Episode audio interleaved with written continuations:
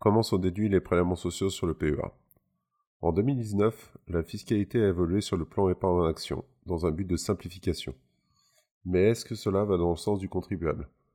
Ces évolutions touchent essentiellement aux prélèvements sociaux en cas de retrait sur le PEA. Pour limiter taux principe de réactivité, les gains du PEA ne seront pas tous soumis au prélèvement actuel de 17,2%. Un régime transitoire sera établi en fonction de la date d'ouverture du plan et le moment où s'effectuent les retraits sur le PEA. Car ce qui ne change pas, c'est qu'aucune fiscalité ne sera prélevée sans qu'aucun retrait ne soit effectué. En termes de fiscalité sur les revenus, il y a peu de changements sur la fiscalité des gains du PEA. Les gains après 5 ans resteront totalement exonérés d'impôt sur le revenu. Avant la cinquième année révolue, dans un souci d'uniformisation avec le compte titre en cas de clôture du PEA, le prélèvement forfaitaire unique de 12,8% s'applique sur les gains réalisés. Il est possible d'opter pour une option sur la réintégration de ces revenus aux autres revenus imposables.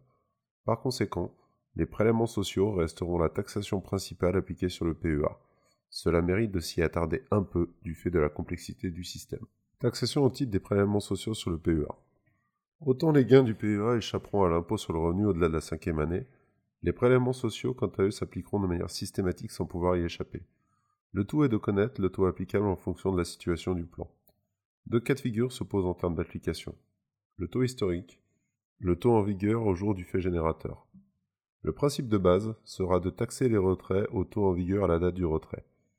Il s'appliquera pour tous les nouveaux plans, Quant au régime transitoire, le taux applicable dépendra du moment de constatation des gains et la date d'ouverture du plan.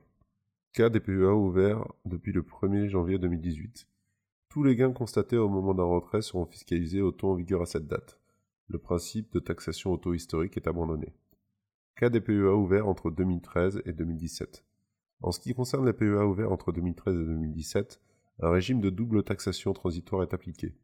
Les gains réalisés durant la période des 5 ans seront soumis au taux historique. Passé cette période, date anniversaire, on passera à une taxation au taux en vigueur au jour du retrait. Pour les plans ouverts avant 2013. Les PEA ouverts avant 2013 subiront d'une double régime de taxation. On distinguera les gains et plus-values effectués avant le 31 décembre 2017 de celles réalisées depuis le 1er janvier 2018. On appliquera le taux historique pour les gains constatés jusqu'à la fin 2017. Les autres gains seront taxés au taux de la date du retrait des prélèvements sociaux en vigueur. Et les règles concernant le PEA-PME. Eh bien, ce sont les mêmes règles fiscales que pour le PEA.